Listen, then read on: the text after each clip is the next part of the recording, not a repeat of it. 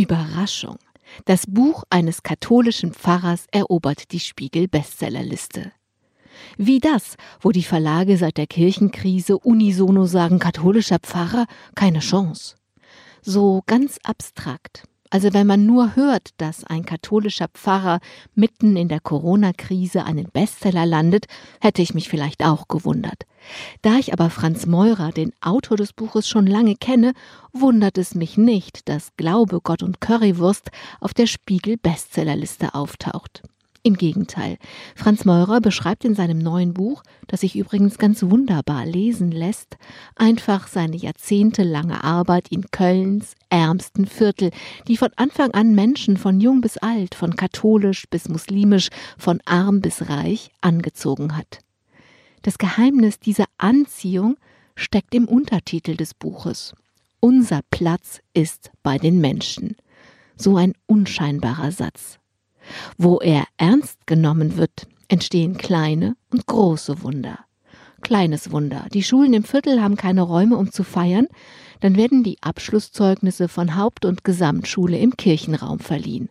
Und am Ende der Zirkuswoche in der Grundschule zeigen die Kleinen ihre neuen Einrad- und Feuerschluckkünste ihren Eltern in der Kirche. Apropos Kirche, großes Wunder. Die Kirche hat ein Riesenkellergewölbe mit Werkstätten, Kleiderkammern und Gruppenräumen. Weil viele leichte Arbeit finden, wenn sie Gabelstapler fahren können, gibt es einen Meister, der auf Türkisch, Englisch und Deutsch den Gabelstapler Führerschein unterrichtet. Noch ein größeres Wunder? Die Stadt Köln will 50.000 Wohnungen privatisieren, 10.000 davon im Viertel von Franz Meurer. Große Kampagne, Seite an Seite mit den Menschen aus dem Viertel, Kampfgewonnung, Wohnungen gerettet. Das vielleicht größte Wunder, zusammen mit vielen anderen erfindet Franz Meurer einen neuen Beruf, den Altenpfleger-Fachpraktiker, der bundesweit aufhorchen lässt. Junge Menschen ohne Schulabschluss arbeiten im Service, entlasten so die Pflege, geben alten Menschen Zuwendung, bekommen selbst einen Broterwerb und einen Platz in der Gesellschaft.